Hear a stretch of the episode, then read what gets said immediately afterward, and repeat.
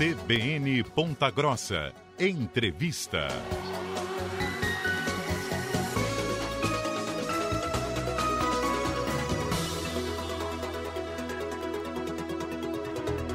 CBN Ponta Grossa, segunda edição, estamos de volta e temos entrevista na nossa programação. Vamos falar sobre o novo modelo do ensino médio que começou a vigorar no ano passado em todo o Brasil, mas tem todo um momento de transição. Quem vai explicar toda essa questão para a gente é a técnica pedagógica responsável pelo novo ensino médio no núcleo regional aqui de Ponta Grossa, de educação aqui de Ponta Grossa, Luciana Cristina de Souza, que está aqui na CBN, vai falar ao vivo conosco. Boa tarde, Luciana, muito obrigado pela gentileza da entrevista. Olá, Tailã, boa tarde, boa tarde às pessoas que estão nos ouvindo. Para nós é um prazer poder estar aqui conversando sobre esse novo modelo né, do ensino médio, o NEM, como carinhosamente o chamamos. Eu queria que você explicasse para a gente, é, porque esse novo ensino médio foi uma, até uma polêmica quando foi aprovado, teve toda essa é, esses debates né, em todo o Brasil e começou a valer mesmo no ano passado, mas tem toda uma transição. Começou com o primeiro ano e neste ano a gente vai então para o segundo ano. Dobra o serviço, né? Eu queria que você explicasse como que está funcionando então a partir do início deste ano. Então, Talan, é muito bacana a gente poder conversar sobre o novo ensino médio, né? Porque ele é o resultado de um longo processo de debate, de discussão em, é, em âmbito nacional sobre essa modalidade, né? Então, nós tivemos um tempo de discussão, é, de repensar a modalidade do ensino médio, né? E por que que isso foi feito? Porque o novo ensino médio ele é uma política pública, né? Existe uma lei federal que o executa, né? Então, é, enquanto lei, nós precisamos fazer essa política pública acontecer nas nossas escolas, públicas e particulares. Né? E nós vivíamos um cenário de ensino médio no Brasil, né? onde é, o número de evasão dos estudantes já na primeira série era muito grande. Né? Então, o estudante ingressava no ensino médio na primeira série e é, grande parte desses estudantes deixava a primeira série né, já no início ali da, da, da, do caminho nessa modalidade. Por questões de trabalho, né? Porque o jovem, nós sabemos né, que muitos jovens acabam sustentando a sua casa, né? É, por questões de, do ensino médio não ser atrativo e o principal, o ensino médio não ter conectividade com o que o estudante estuda em, na, na, escola, em sala de aula, com aquilo que ele vive né, na sua casa, na sua comunidade. É, então, ele não viu essa conectividade. E nós temos um ponto de atenção bem, bem interessante aqui também, que é, o movimento pela base, esse movimento pensou o currículo do novo ensino médio, né? É, em suas pesquisas, ele trouxe que, olha só, é alarmante o que ele nos trouxe. 21% dos nossos jovens, né, entre 18 e 24 anos, dos jovens, aqui nós estamos né, nos referindo a todas as juventudes, é, 21% desses, desses estudantes não chegam à universidade. Né? Isso é um ponto de atenção.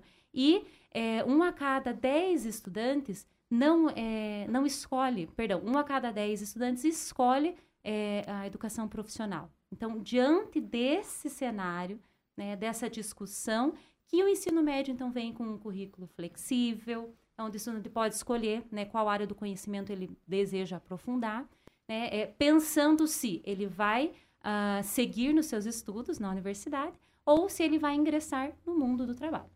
E aí a gente tem, nós tivemos no ano passado já o primeiro ano com esse novo ensino médio, e agora os estudantes do primeiro ano entram no segundo, os novos que vão entrando já vão entrando com o novo ensino médio. Eu queria que você fizesse, falasse para a gente, antes de, antes de explicar justamente essa questão do profissional, da própria mudança no cronograma né, do, do, do ensino médio, nas matérias, disciplinas, é, qual que é o balanço que o núcleo de educação aqui de Ponta Grossa faz desse primeiro ano de novidade, né? Assim, o impacto foi grande, né? Porque é, com a lei, que você comentou mais cedo, a lei do ensino médio, os estados tinham cinco anos né, para iniciar essa implantação. E nós, o estado do Paraná, iniciou ano passado, né, é, em 2022. E, como eu disse, o impacto foi grande, porque aqui né, em Ponta Grossa, no núcleo de Ponta Grossa, nós temos jurisdicionados a nós 11 municípios. Né? Então, é, é um know-how grande de municípios mais 81 escolas que só ofertam a modalidade do ensino médio, seja o regular, seja o profissional ou seja a EJA, né, a educação de jovens e adultos. mais 33 escolas nesses, né, distribuídas nesses 11 municípios, escolas particulares que também atendem essa modalidade e todos nós, né, todas as escolas do Sistema Estadual de Educação precisaram entrar né, nesse, nesse modelo. Né, e específico em 2022, né, é, o, que, que, o, estu o que, que o estudante e o professor vivenciou? É, ele precisou vivenciar é, o trabalho no novo ensino médio por áreas do conhecimento. Né? Então, as disciplinas que nós trabalhávamos antes na escola, né, que, que o nosso ouvinte pode até lembrar, lá português, matemática, história, né, geografia, as disciplinas agora, o ano passado e esse ano, elas estão numa nova perspectiva. Elas fazem parte de uma área do conhecimento. Né? Então, elas compõem uma área do conhecimento que são quatro áreas. E eu acho que você vai, vai, vai conseguir identificar quais são. Por exemplo, nós temos a área de linguagens, né, que tem língua portuguesa, é, arte, educação física. Se a gente tem a área de linguagens, a gente também tem o outro lado, que é a área de matemática. Né? Então, outra área que precisa ser trabalhada. Aí temos a área de ciências da natureza, né, com física, química, biologia e a área de ciências humanas e sociais aplicadas. Então, nós temos as disciplinas, né, que a gente estava acostumado, só que agora elas são componentes que compõem uma área do conhecimento. E claro, a gente às vezes fala muito de como que os alunos receberam todas essas mudanças, mas a gente tem os professores também, né? Sim. né? Principalmente os professores devem ter passado por um, é, uma capacitação a mais, além disso. Mas como que foi aqui em Ponta Grossa os professores? Porque tem aquele professor de português que já estava acostumado há muitos anos na, com aquela grade, professor de matemática, enfim. Agora com essa mudança por área de conhecimento, como que ficou? Qual, qual que é o balanço que os professores professores fazem desse ano? A mudança ela foi exponencial, a gente pode assim afirmar, né? É, o ensino médio ele traz esse currículo diferente, né? Onde a gente trabalha o desenvolvimento de competências e habilidades. Então, o olhar do professor precisou começar a mudar, né? Eu não olho só mais o meu conteúdo ou o meu estudante precisa saber esse conteúdo. O olhar do professor agora muda, né? Ele, o, o professor precisa levar o estudante a entender, compreender, mobilizar esse conhecimento para resolver situações do seu cotidiano. Né? Então, essa é uma característica muito forte do NEM. Né? O professor conseguir levar o estudante para o centro do processo, o estudante é ativo, ele é protagonista, né? É, e o professor vai fazer isso por meio de metodologias ativas. É, na educação, né, com os professores, as metodologias ativas elas estão muito em alta, principalmente com o advento da, da pandemia, né, o que vivemos né, na educação é, no período da pandemia, é, metodologias ativas e uso de tecnologias. Então, o olhar do professor precisou mudar, sim.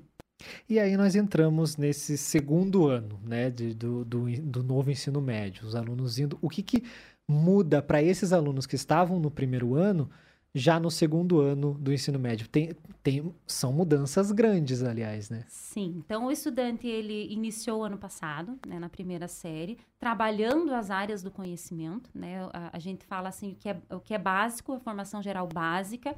Isso tanto os nossos estudantes da escola pública quanto os estudantes das escolas particulares, né? Trabalhando esses conhecimentos e já pensando numa escolha, porque essa é uma característica do NEM a escolha. O estudante precisa escolher qual área do conhecimento ele vai aprofundar. Né? Então, ele já entrou na primeira série pensando que ele necessitaria né, fazer uma escolha. Pra, para os nossos estudantes da, da, da rede é, pública, em agosto eles já pensaram essa escolha. Né? Então, em agosto foi realizado um trabalho na escola com o professor de projeto de vida, uma unidade curricular fantástica que os estudantes têm. Vamos falar mais sobre ela. É, então, é, auxiliado, né, apoiado por esse professor, ele pensou numa escolha. E essa escolha ela se ratificou lá no finalzinho do ano, quando o responsável precisou fazer a matrícula dele. E aí, então, ele entrou na segunda série com essa escolha feita. Ele entrou na segunda série com um itinerário formativo, né, para, para cursar pela frente. E a diferença, né, uma das diferenças é o itinerário formativo que é, é de escolha do estudante. E aqui, Tailã, todas as escolas precisam é, é, oferecer para o aluno essa escolha. Então, na primeira série, eu tenho que escolher se eu quero aprofundar uma área do conhecimento, se eu quero aprofundar duas, se eu quero aprofundar todas. Né? Então, essa escolha precisa ser garantida para o estudante lá na primeira série, para ele entrar na segunda firme no itinerário que ele optou.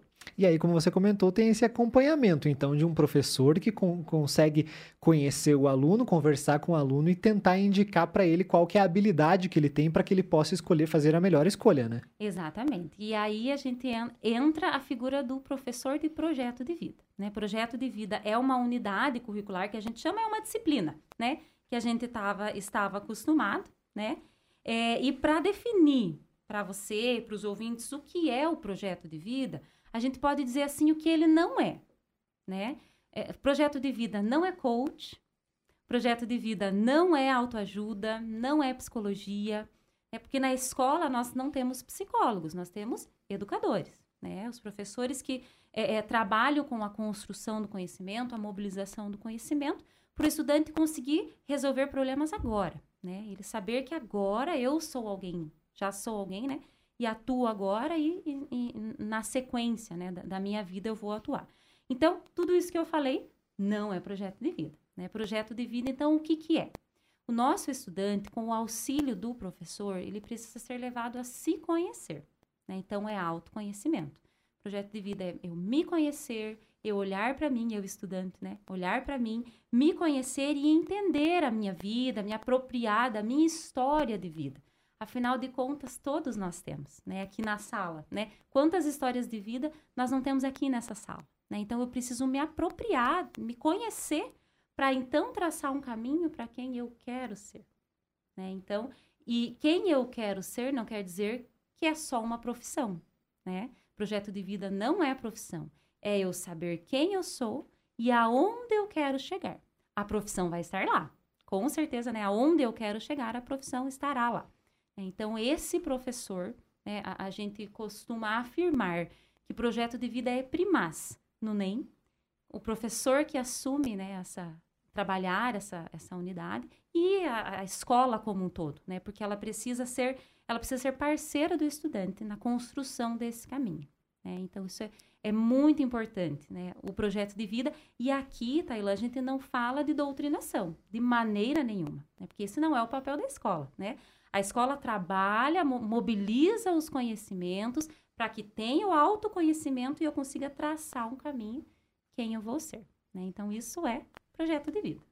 E aí, eu não sei se você pode dizer para a gente também, porque você falou, comentou ali um pouco antes sobre a escolha dessas disciplinas aí a partir do segundo ano. Você pode escolher uma área, ou duas, ou todas. Esses alunos que entraram no ano passado, como que foi mais ou menos esse balanço da escolha? Escolheram uma área, duas áreas? Teve aluno que escolheu todas as áreas? Sabe que nós ficamos um pouco receosos, né? Como vai ser essa escolha? Mas o resultado da escolha foi fantástico, porque o estudante ele escolheu uma área, né? É, perdão, no estado do Paraná, né, nas escolas públicas, é, o estudante pode escolher duas áreas, né? Então foi ofertado eu aprofundar linguagens com ciências humanas ou matemática com ciências da natureza, né? E quando o estudante escolheu isso, né, a, a preocupação foi: será que ele vai manter essa escolha? Né? Porque agosto até o final do ano, né, teria um caminho ainda para ser percorrido. Mas quando o responsável desse estudante foi fazer a matrícula, nós tivemos assim uma surpresa muito agradável, né? Porque o estudante é, escolheu novamente aquele itinerário, né? Que ele havia escolhido em agosto. Tivemos mudanças, sim, poucas mudanças, né? Mas o estudante é, ele conseguiu manter, né? A, a, a escolha que ele fez. E agora, no início do ano, né, quando o estudante entrou na segunda série, no seu itinerário formativo, opa, parece que as férias deu um, um, um, uma esquecida, né? Puxa, o que, que é, o que, que não é.